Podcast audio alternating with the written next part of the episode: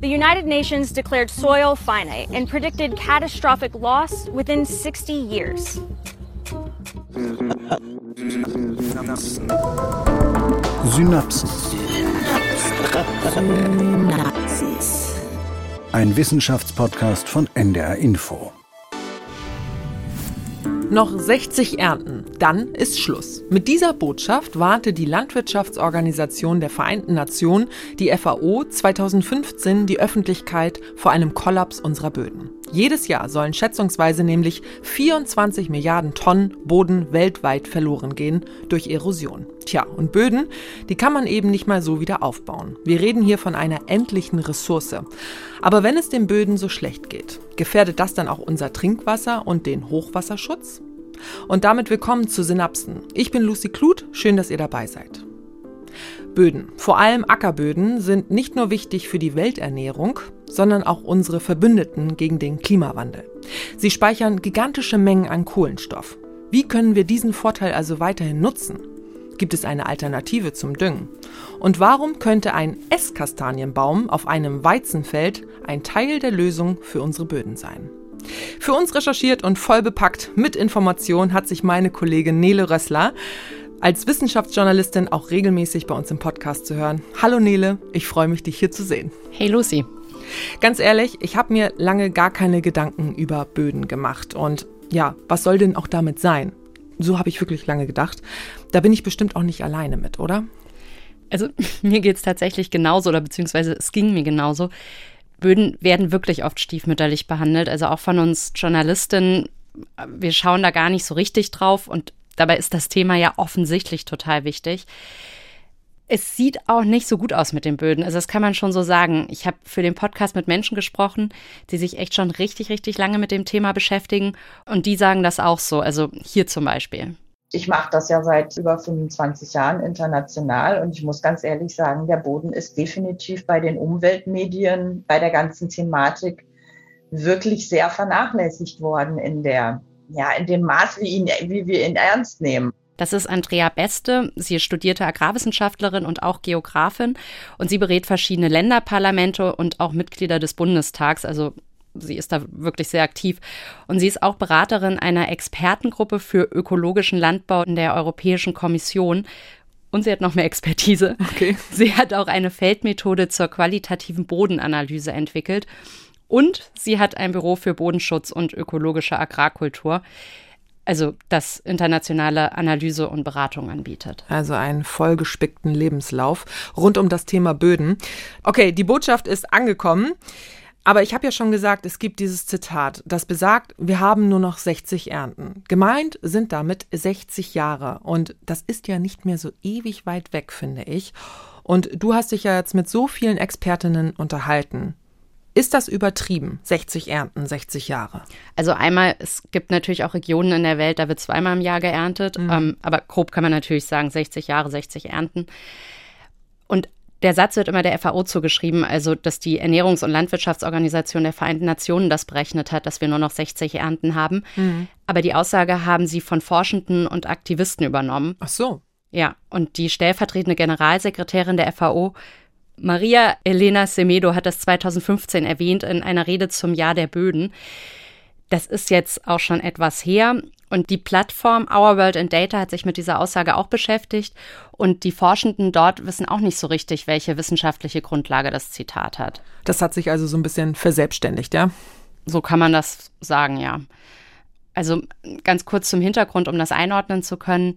Our World in Data, das gehört zur Universität Oxford. Und das ist eine Online-Publikation, die sich mit Fragen beschäftigt rund um historische und gesellschaftliche Entwicklung und das auch grafisch aufarbeiten.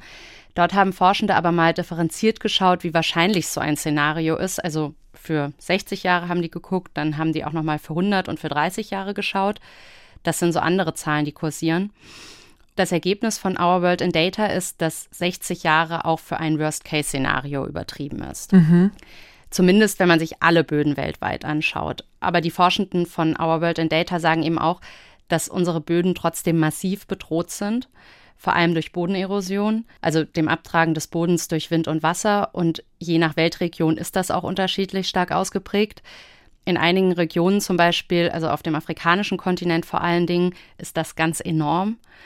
Und nach Berechnungen von Our World in Data haben ungefähr 16 Prozent der Böden weltweit weniger als 100 Jahre, bis sie komplett abgetragen sind. Was heißt denn in dem Fall komplett abgetragen? Weil das klingt für mich, die sind dann weg oder bleibt dann da noch was?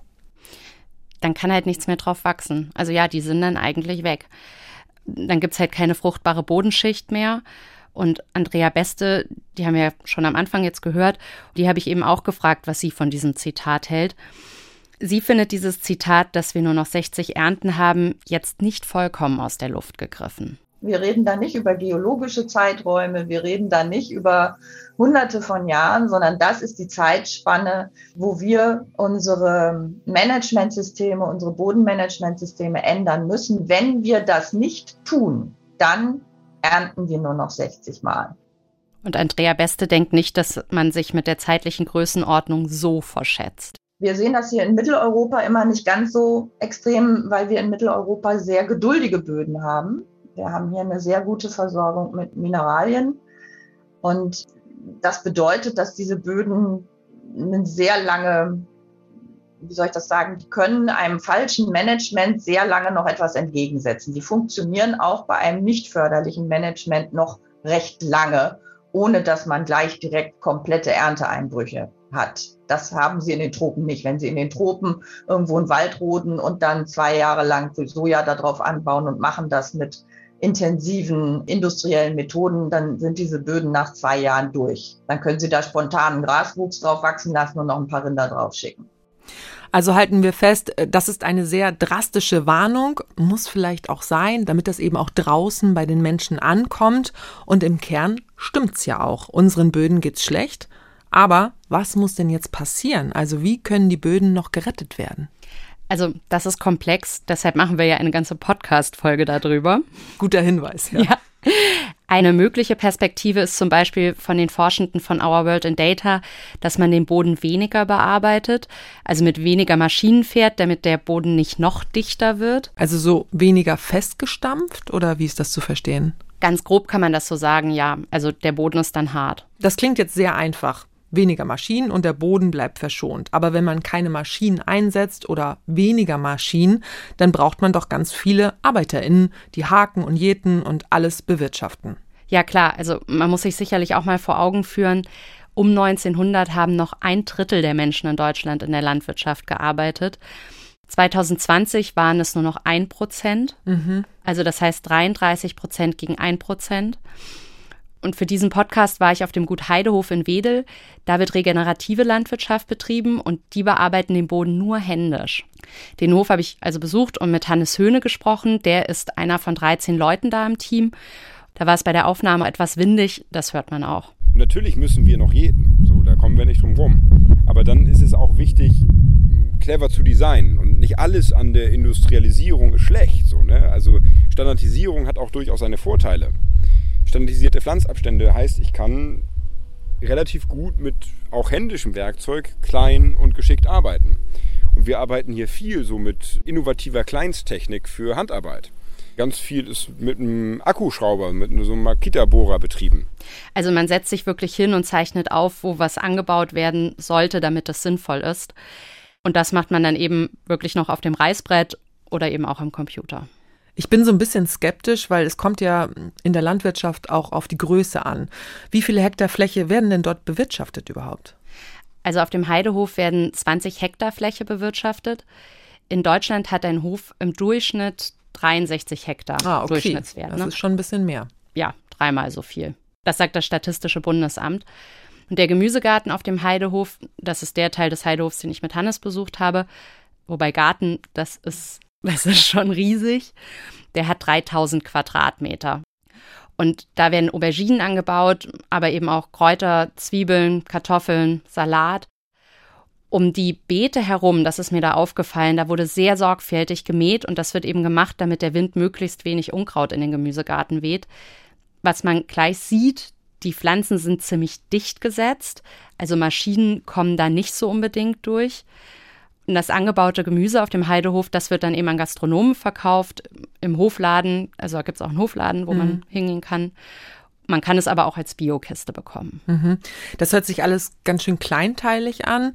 Wir haben ja aber vorhin über das ja, große Ganze geredet. Warum hast du dir ausgerechnet diesen Hof ausgesucht für deine Bodenrecherche?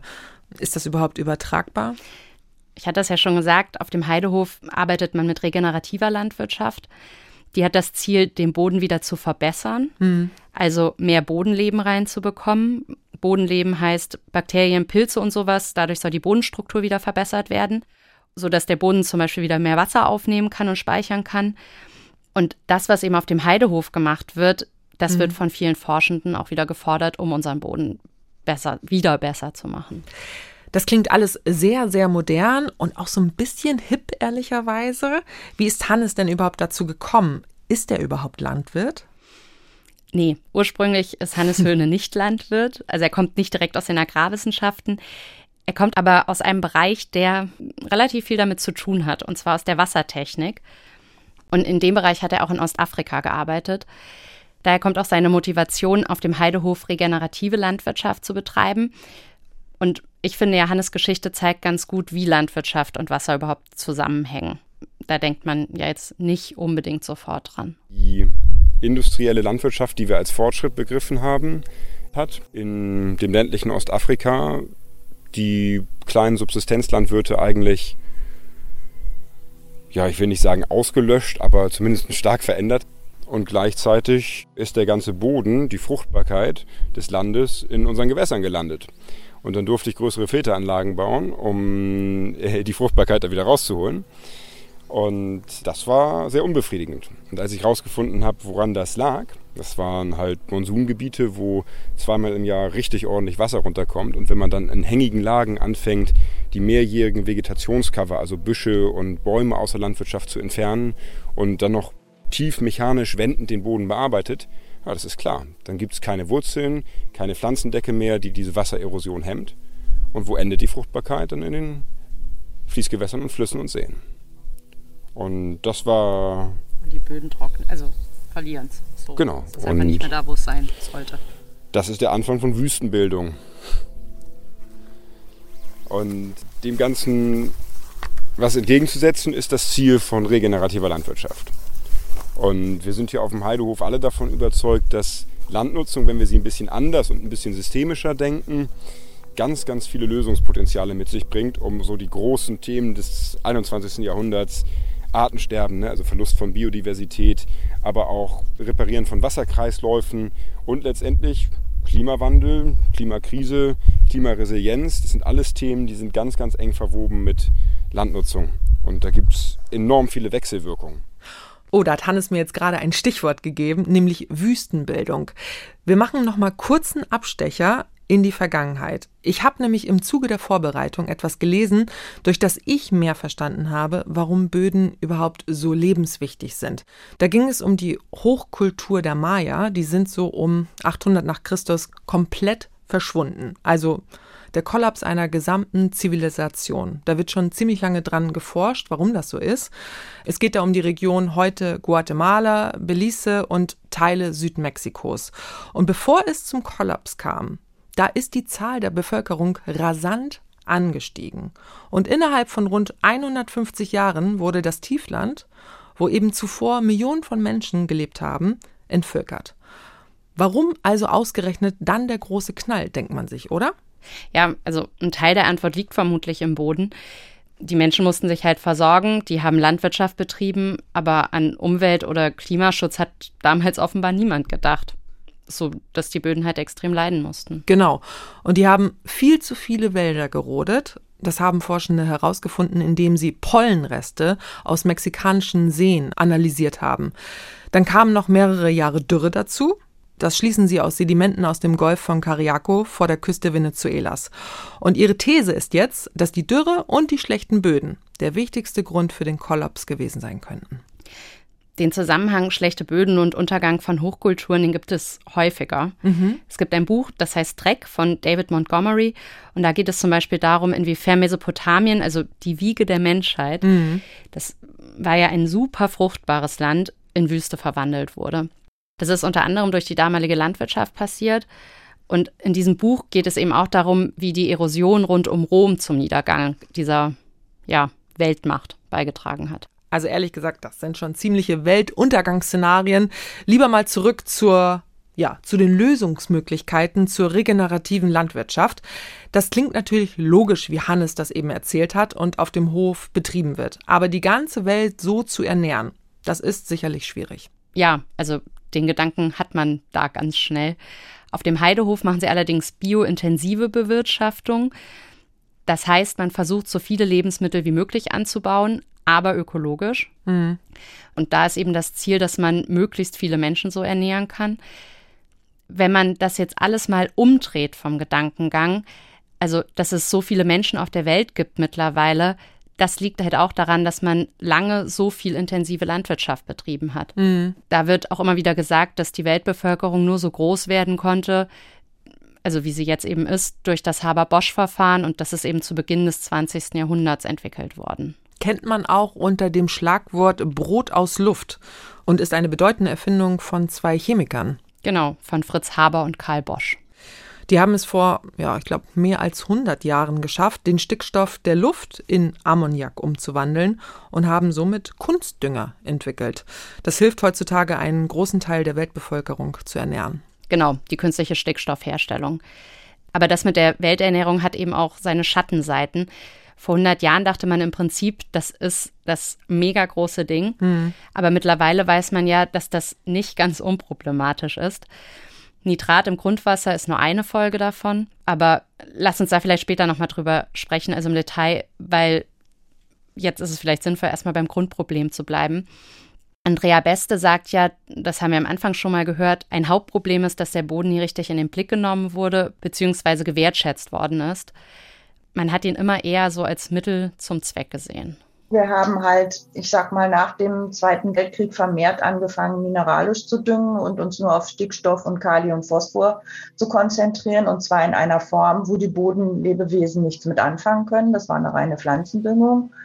Das heißt, wir haben dann angefangen, den Boden eigentlich nur als Verankerung für die Pflanzenwurzel zu sehen und haben die Pflanze selbst aber mit dem künstlichen Dünger von außen ernährt.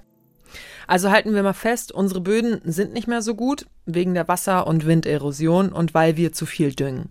Natürlich wollen wir wissen, warum genau das den Boden kaputt macht, aber erstmal müsste man doch wissen, was genau ist denn eigentlich ein guter Boden? Wie sieht der aus? Die Bodenexpertin Andrea Beste hat da einen sehr anschaulichen Vergleich.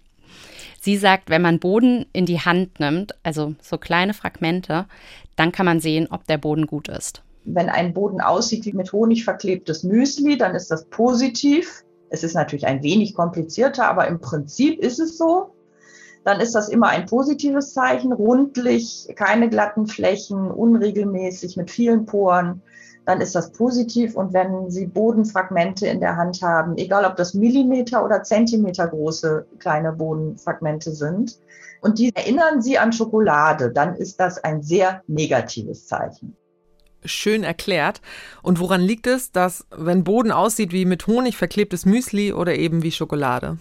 Dafür müssen wir uns mal angucken, wie Boden eigentlich aufgebaut ist und was er braucht. Aber sind Böden nicht überall auf der Welt und in verschiedenen Landschaften unterschiedlich? Ist, glaube ich, ein bisschen schwierig zu erklären, oder? Sind die immer gleich aufgebaut, nur mit unterschiedlicher Zusammensetzung?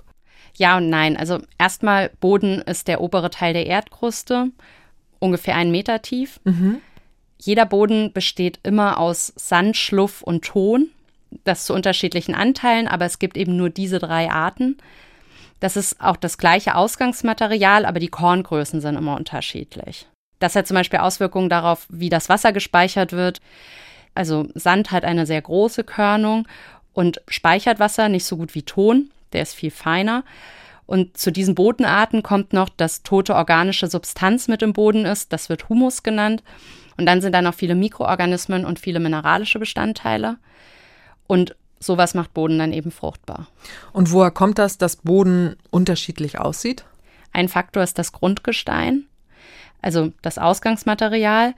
Und dann kommen noch so Faktoren wie Klima, wie viel Wasser ist da, was wächst da. Also der Boden beeinflusst, was auf ihm wachsen kann. Und das, was auf dem Boden wächst, beeinflusst aber auch wieder, wie der Boden ist.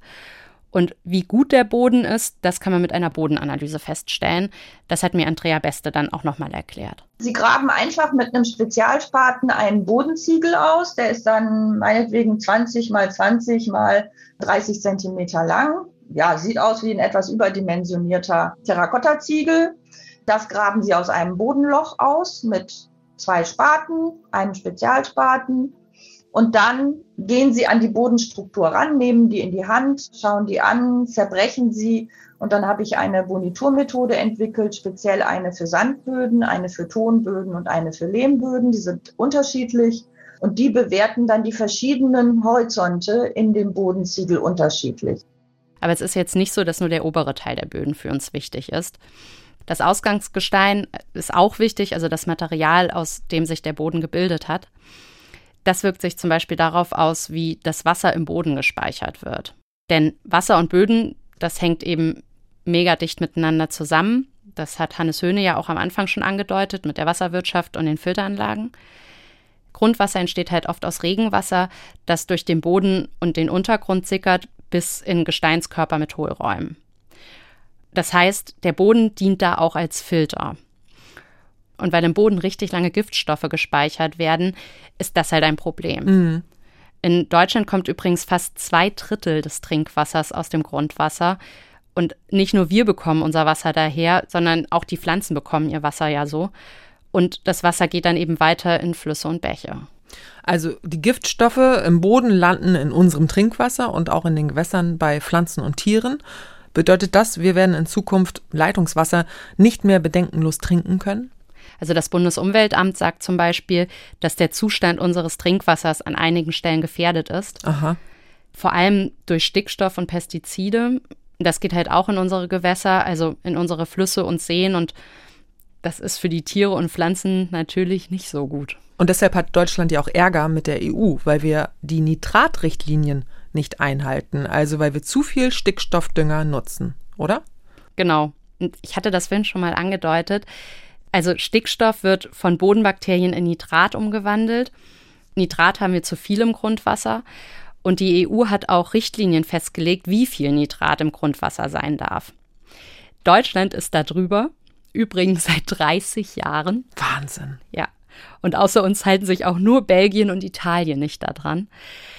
Jetzt macht die EU langsam Stress und droht mit Strafzahlungen von bis zu 857.000 Euro am Tag. Unfassbar.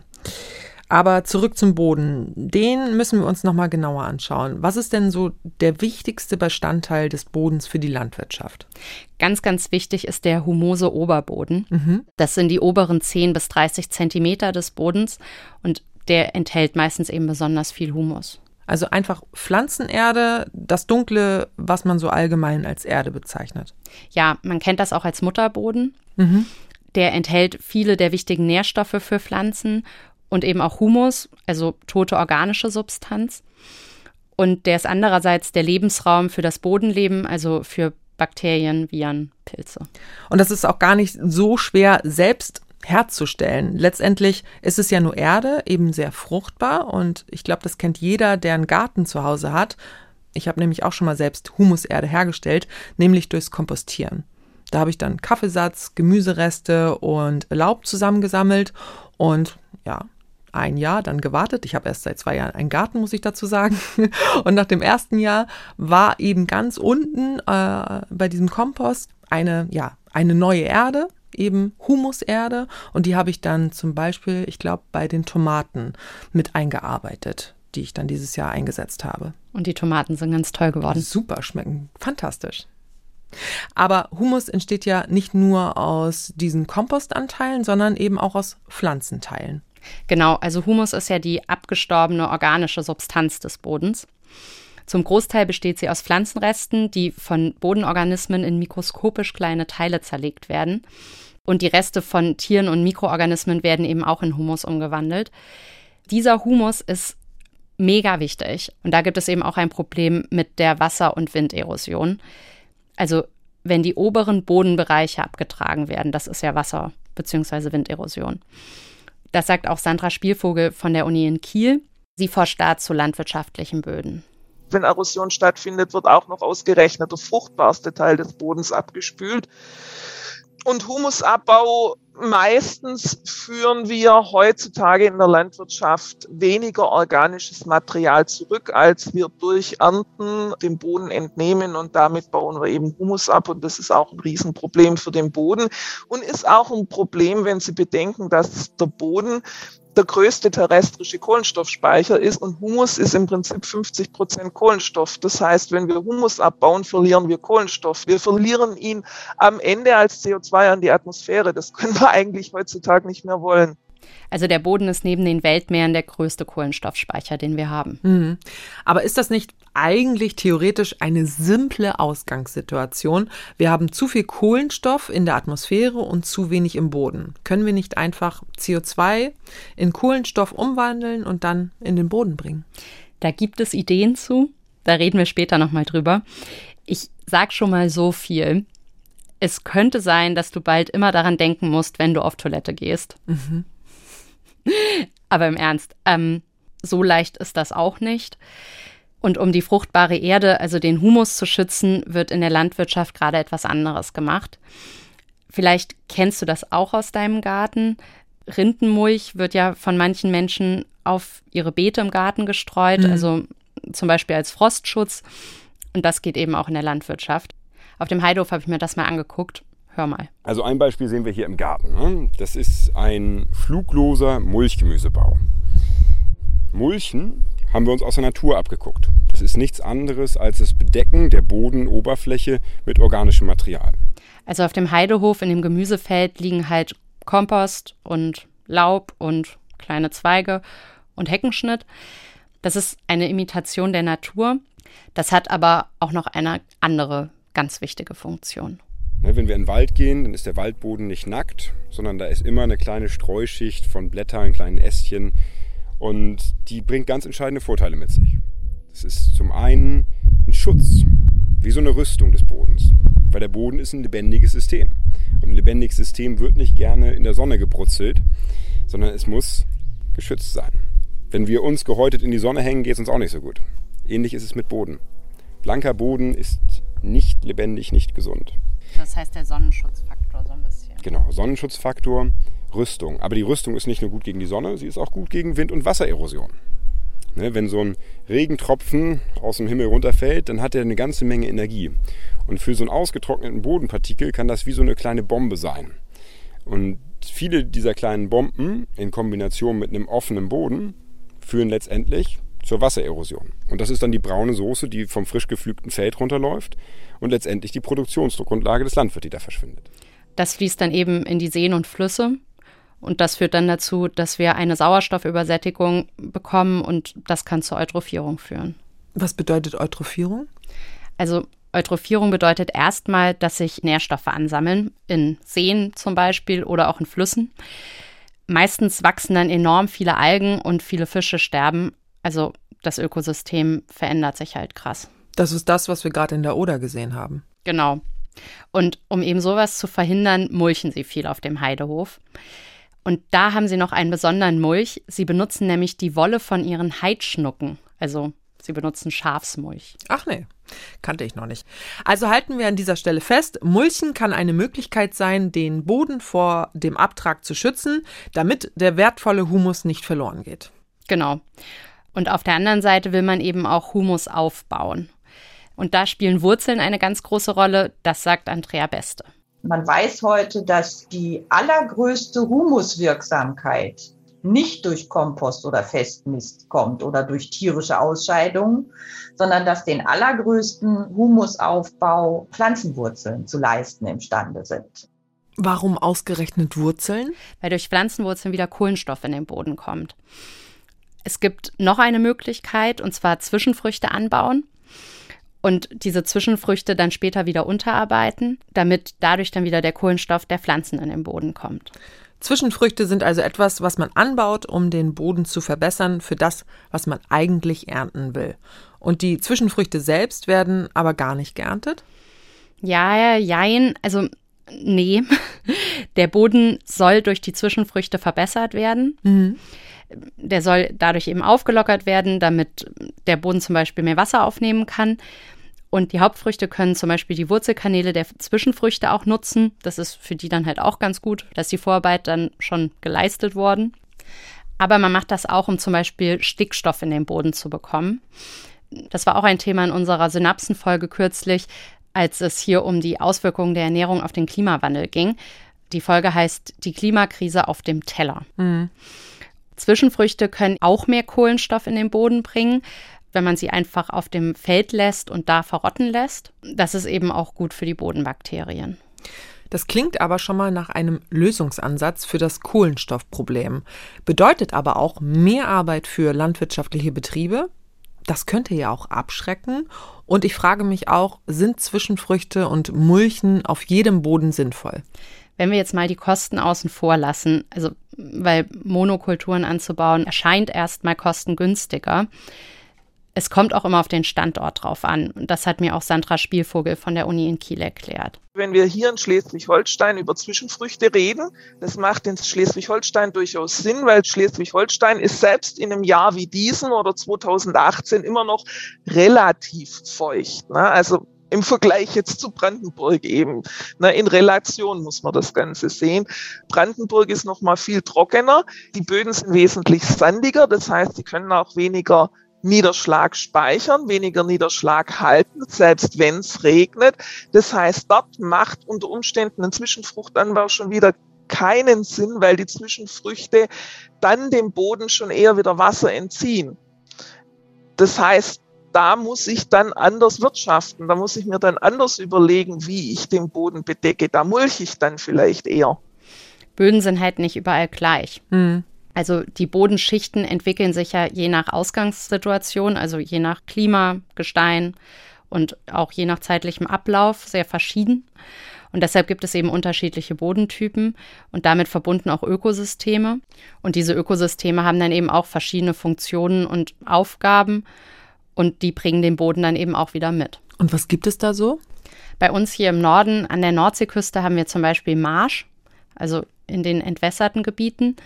Da sind viele Regenwürmer drin. Das ist gut für Getreide, für Raps und auch für Kohl. Mhm. Also wenn man die anbaut. Am häufigsten gibt es bei uns aber Braunerden. Da wächst typischerweise Laubwald drauf. Durch die Veränderung unserer Wälder im Moment sind es eher Fichten, aber eigentlich klassischerweise wären da Laubbäume drauf. Und auf kleinen Flächen, die nicht so tief sind und stark steinig, da hat man Renzinen. Renzinen? Mhm. In Deutschland gibt es die hauptsächlich auf der Schwäbischen Alb, also relativ weit weg von uns. Mhm. Und das fand ich ganz lustig. Der Name Renzina, der kommt aus dem Polnischen und soll das Geräusch von einem Flug nachmachen.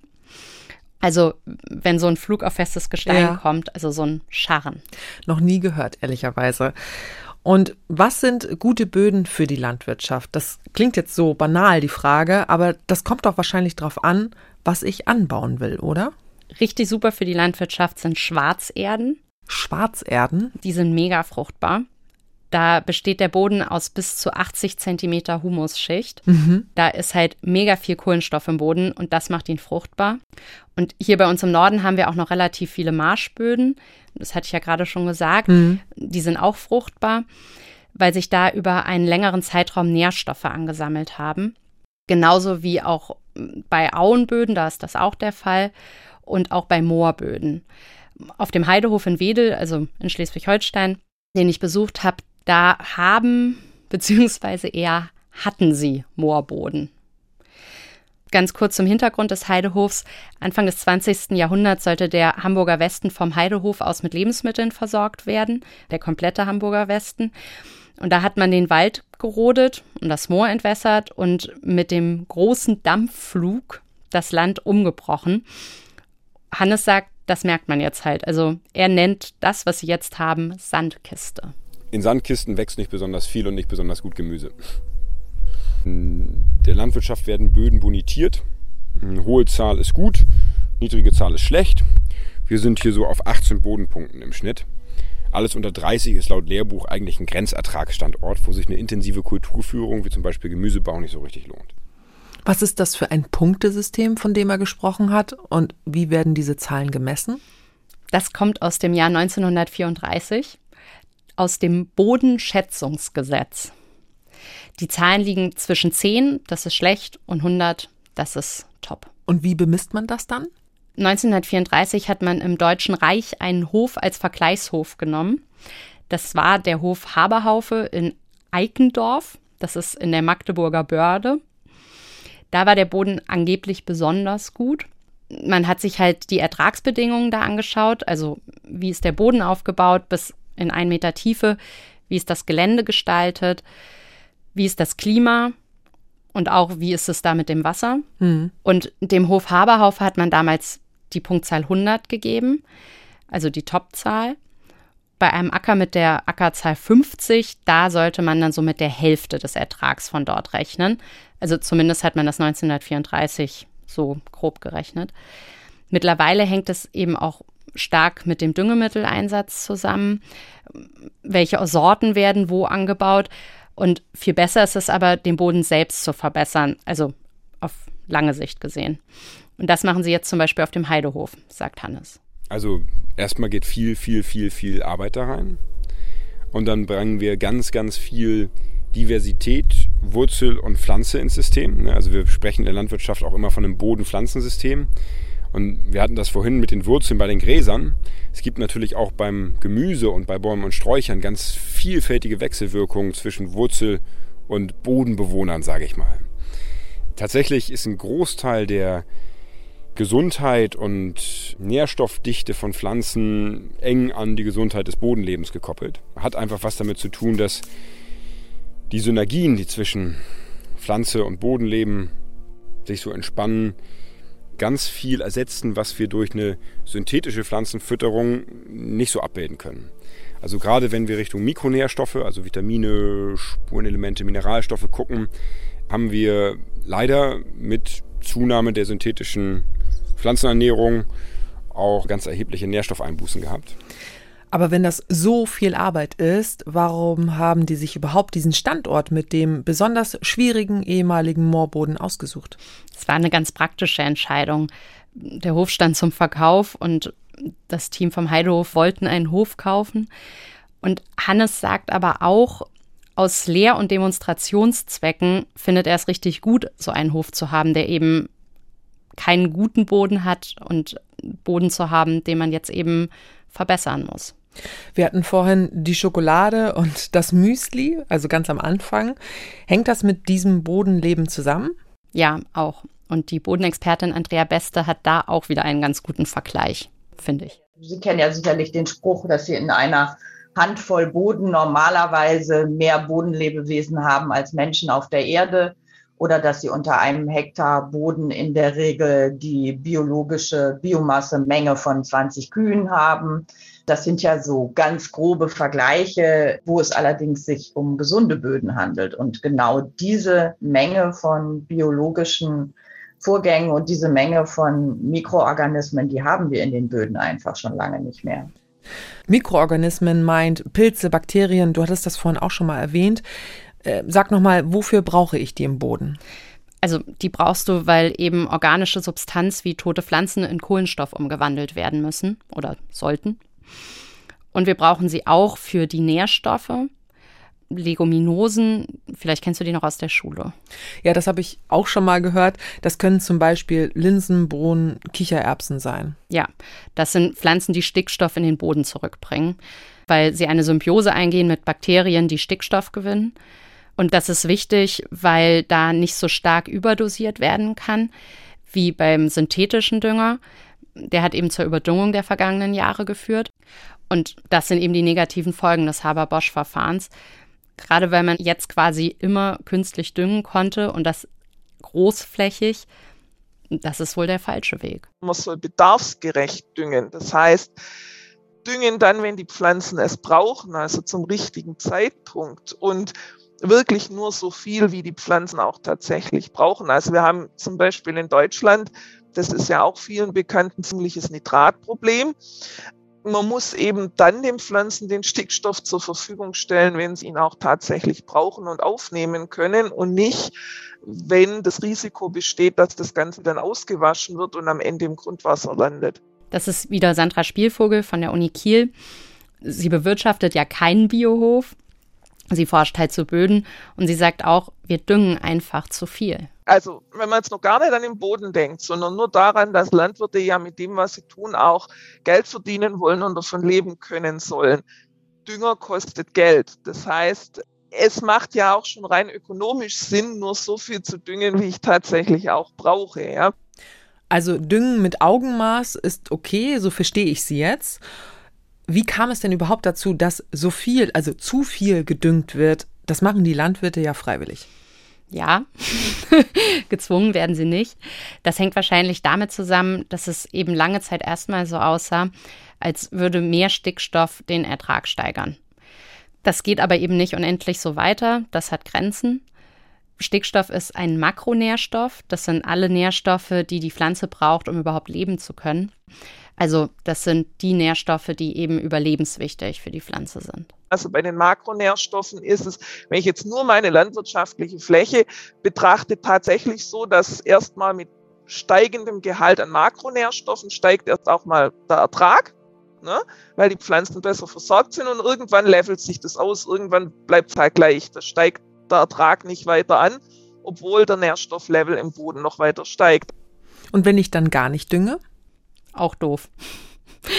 dann bekommst du halt auch weniger Nährstoffe. Also deshalb ist es halt besser, mit Leguminosen zu arbeiten.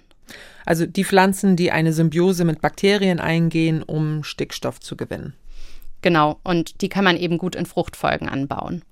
Das ist dieses Nacheinanderanbauen von Nutzpflanzenarten oder auch Mischkulturen, also dass man gleichzeitig unterschiedliche Pflanzen anbaut.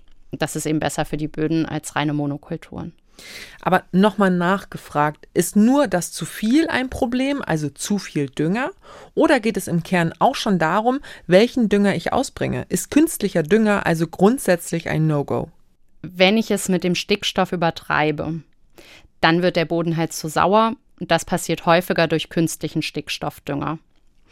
Man kann eben Stickstoff auch anders in den Boden bringen, durch Fruchtfolgen zum Beispiel. Also man könnte auch komplett umsteuern, auch um den Kohlenstoffgehalt der Böden aufzubauen. Und auch Fruchtfolgen kennt man aus dem Garten, wenn man einen hat. Wenn ich da Kartoffeln vor meinem Gewächshaus anbaue, das sind sogenannte Starkzehrer. Die brauchen viele Nährstoffe. Dazu gehören dann auch noch Tomaten, Gurken, Kohl. Dann habe ich für das nächste Jahr halt die Alternative, die Flächen ruhen zu lassen oder halt eben mit ein bisschen Komposthumus zu verarbeiten. Oder ich pflanze Mittel- und Schwachzehrer wie rote Beete oder Radieschen ein. Das soll dann helfen vor Unkraut und Schädlingen. Aber das ist ja Gärtnern im Kleinen. Da brauche ich eben auch keine Pestizide. Nee, das ist im Großen auch schon so, zumindest in der Theorie. Also man kennt das von Getreide und Gemüse. Bei Obst und bei Weinsorten ist es anders. Da spricht man von Dauerkulturen. Da wird nicht im Wechsel angebaut. Aber einjähriges Getreide wie Raps oder auch Kartoffeln oder Gemüse wie Kohl und Möhren oder sowas, da soll man nicht auf der gleichen Fläche immer wieder das Gleiche anbauen. Also da geht es einmal darum, dass Schädlinge und Krankheiten und auch Unkrautarten sich sonst zu stark verbreiten. Und ein anderer Grund ist auch, dass der Boden dann zu einseitig beansprucht wird und die Fruchtbarkeit eben auf lange Sicht abnimmt. Das liegt eben daran, weil da Nährstoffe verloren gehen. Da geht es nicht nur um Stickstoff. Da kommen wir also zum nächsten Problem. Ja. Sandra Spielvogel, die Bodenexpertin von der Uni in Kiel, die sagt, dass Phosphor ein großes Problem werden kann. Mhm.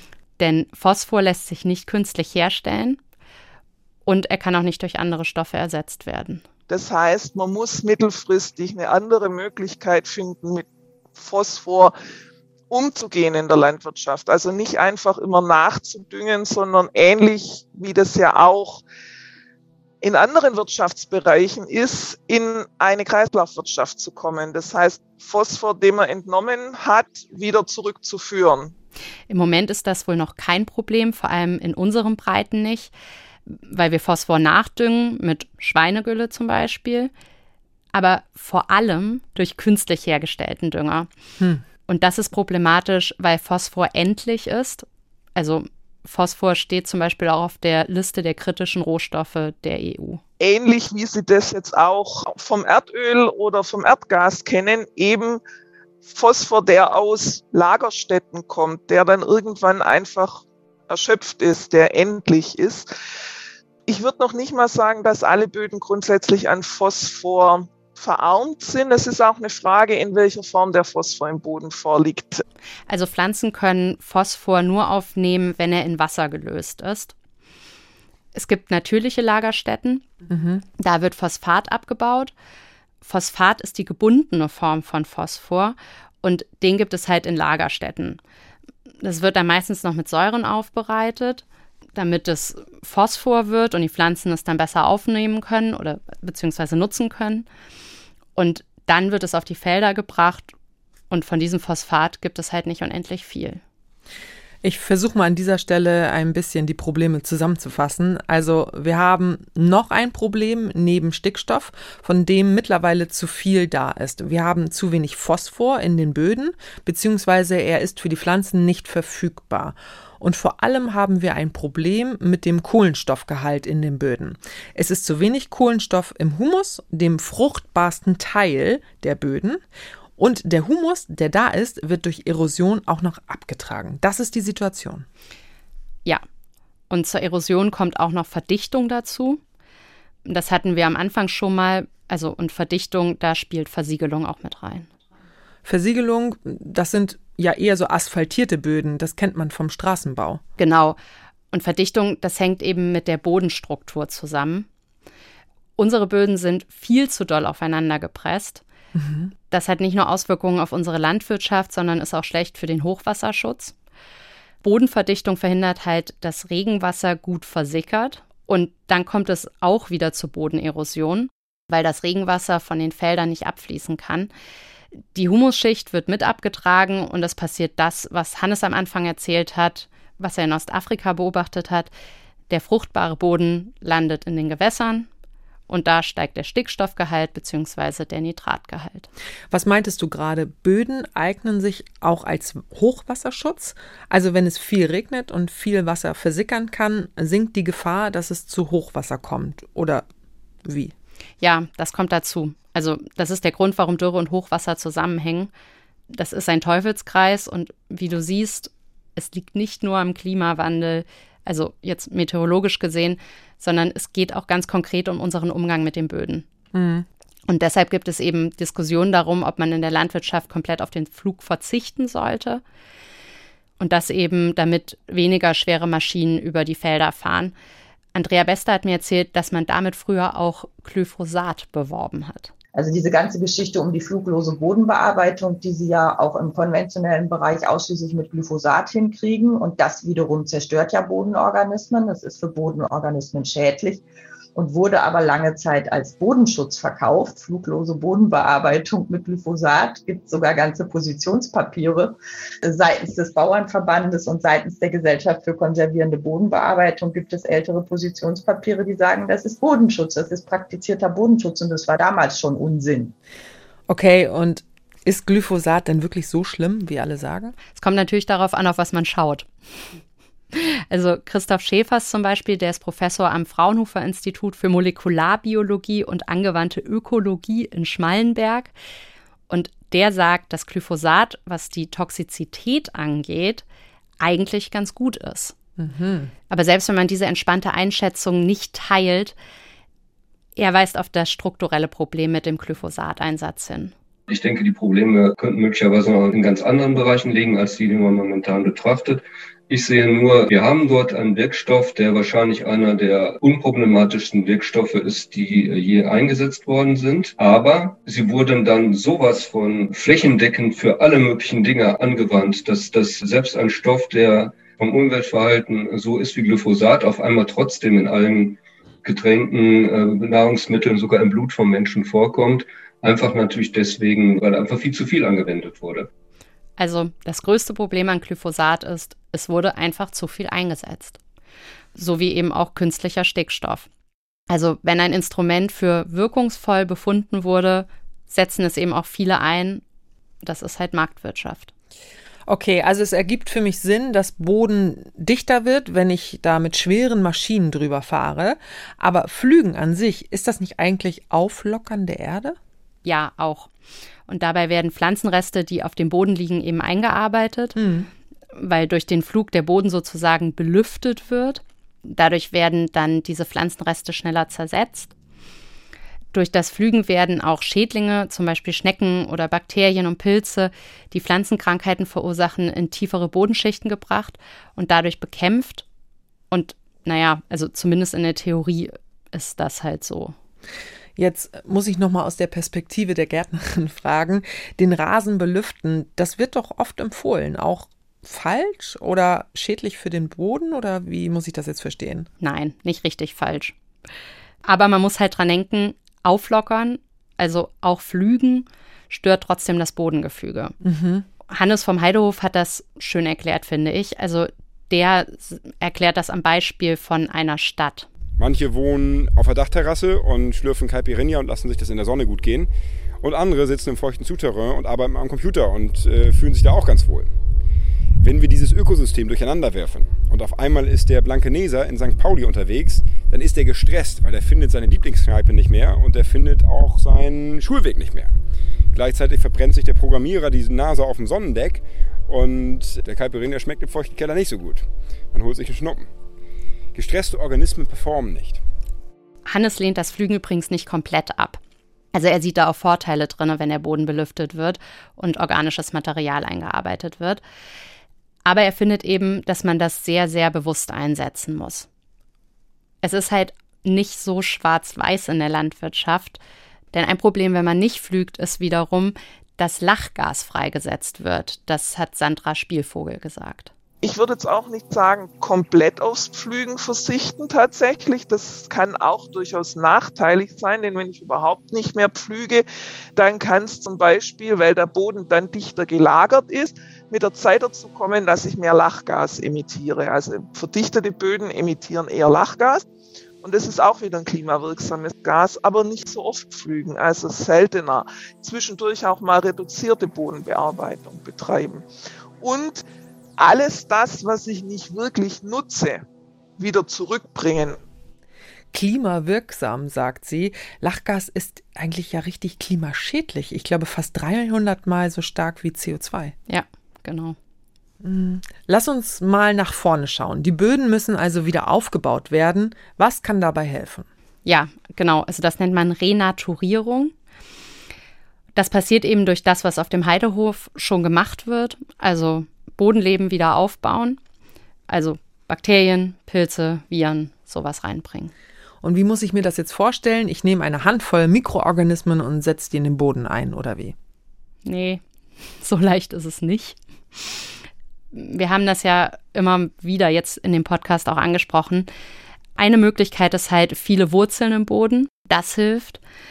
Und eben auch Kreislaufwirtschaft. Also das sagt Sandra Spielvogel. Und das ist wiederum eigentlich ziemlich verblüffend, wie rund die Natur das eingerichtet hat. Also dieses Recycling-Prinzip.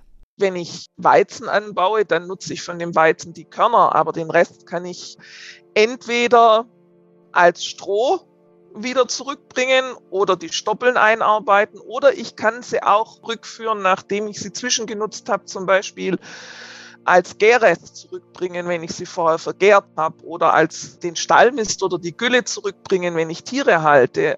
Das heißt, wirklich drauf schauen, dass man möglichst viel Kohlenstoff, den man entnimmt, auch wieder zurück auf die Fläche bringt, um Humus stabil zu halten und vielleicht sogar aufzubauen. Das klingt total günstig. Da muss man kein Geld ausgeben. Ja, aber ist auch mit Arbeitsaufwand verbunden.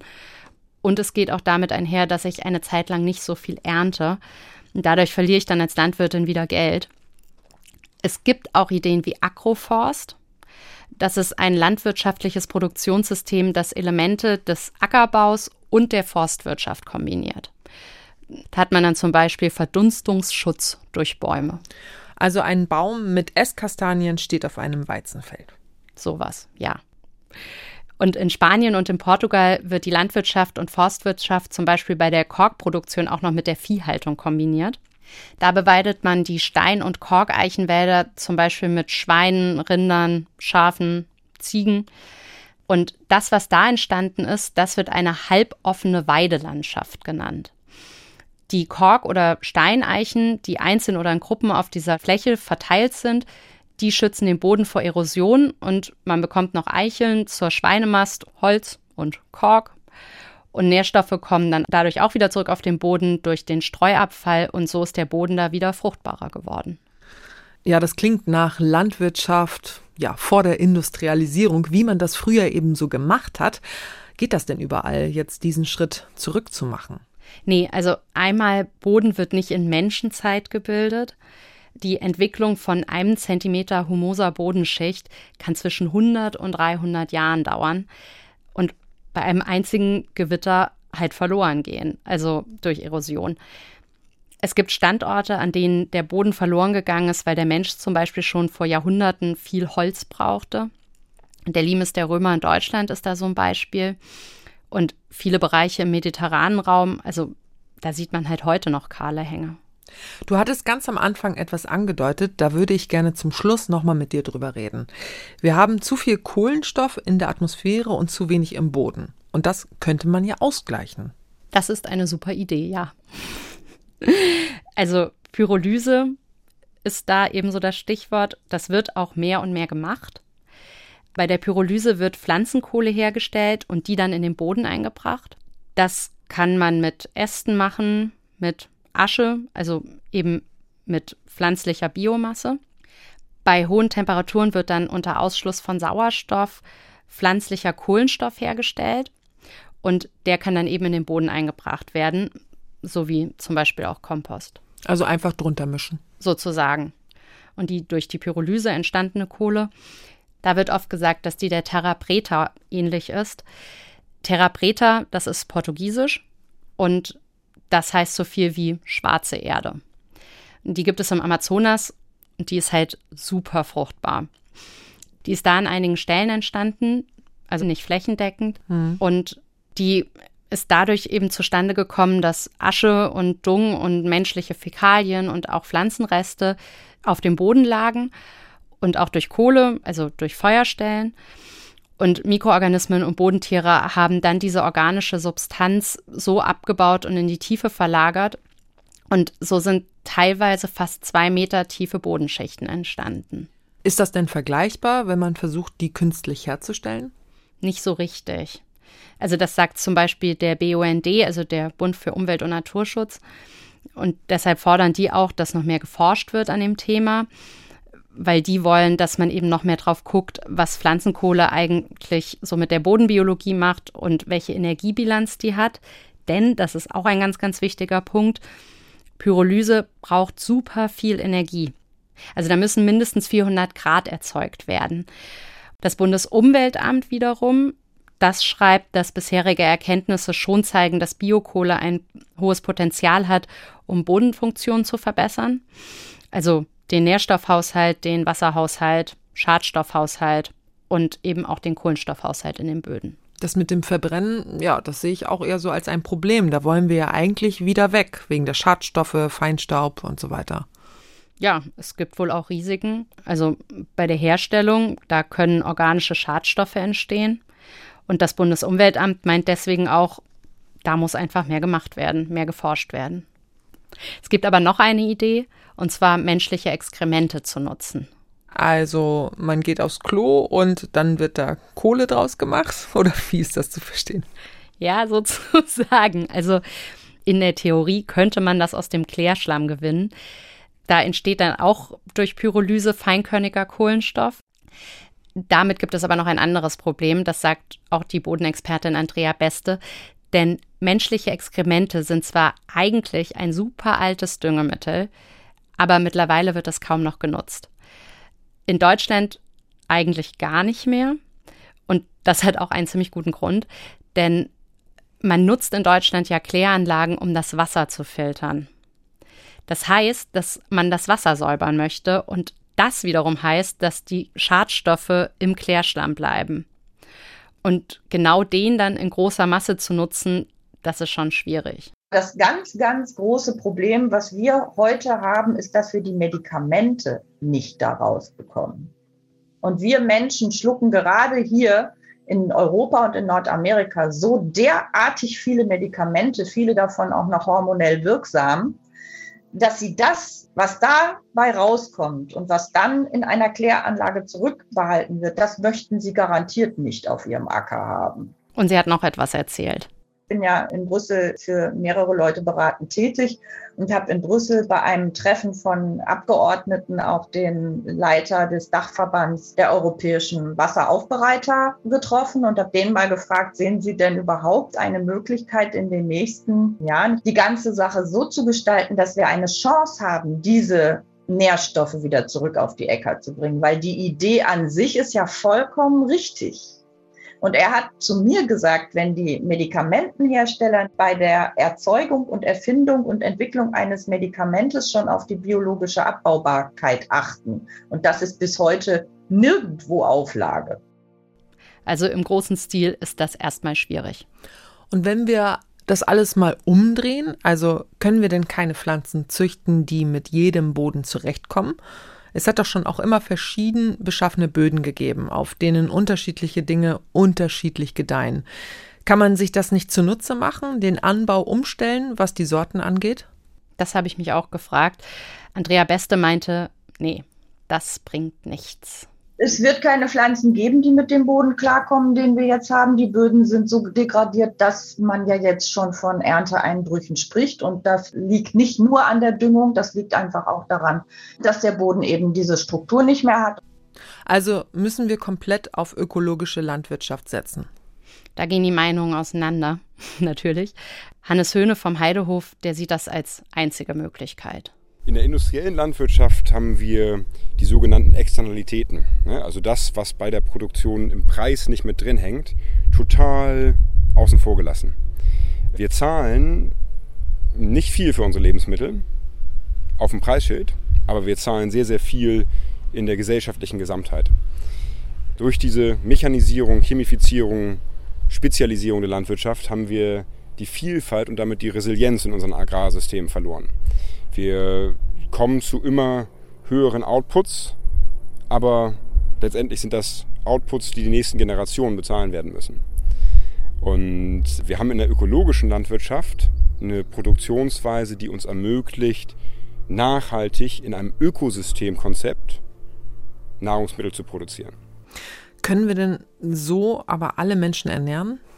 Also auf dem Heidehof nutzen sie ja biointensive Landwirtschaft. Sie versuchen da den Raum so gut es geht zu nutzen. Und die Pflanzen sind da so verteilt, dass sich die Blätter berühren sollen, wenn sie so drei Viertel ihrer Größe erreicht haben. Wenn sie dann noch weiter wachsen, soll sozusagen lebender Mulch entstehen. Dadurch soll der Ertrag erhöht werden und dadurch soll auch der Boden geschützt werden. Und sicherlich bis zu einem gewissen Punkt kannst du das hochskalieren, also an einem Standort. Sandra Spielvogel von der Uni in Kiel, die sagt auch, dass wir mehr ökologische Landwirtschaft brauchen, aber sie hat da noch einen anderen Ansatz. Viel schafft halt auch viel.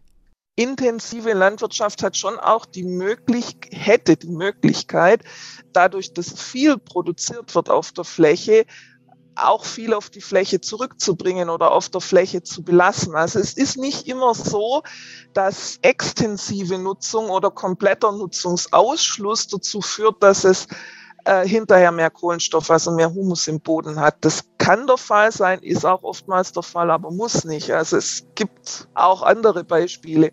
Aber sicherlich müssten wir überdenken, wie wir bewirtschaften und nachhaltiger werden.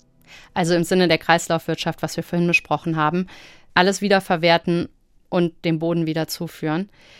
Sandra Spielvogel hat mir auch etwas gesagt, das fand ich echt aufmunternd.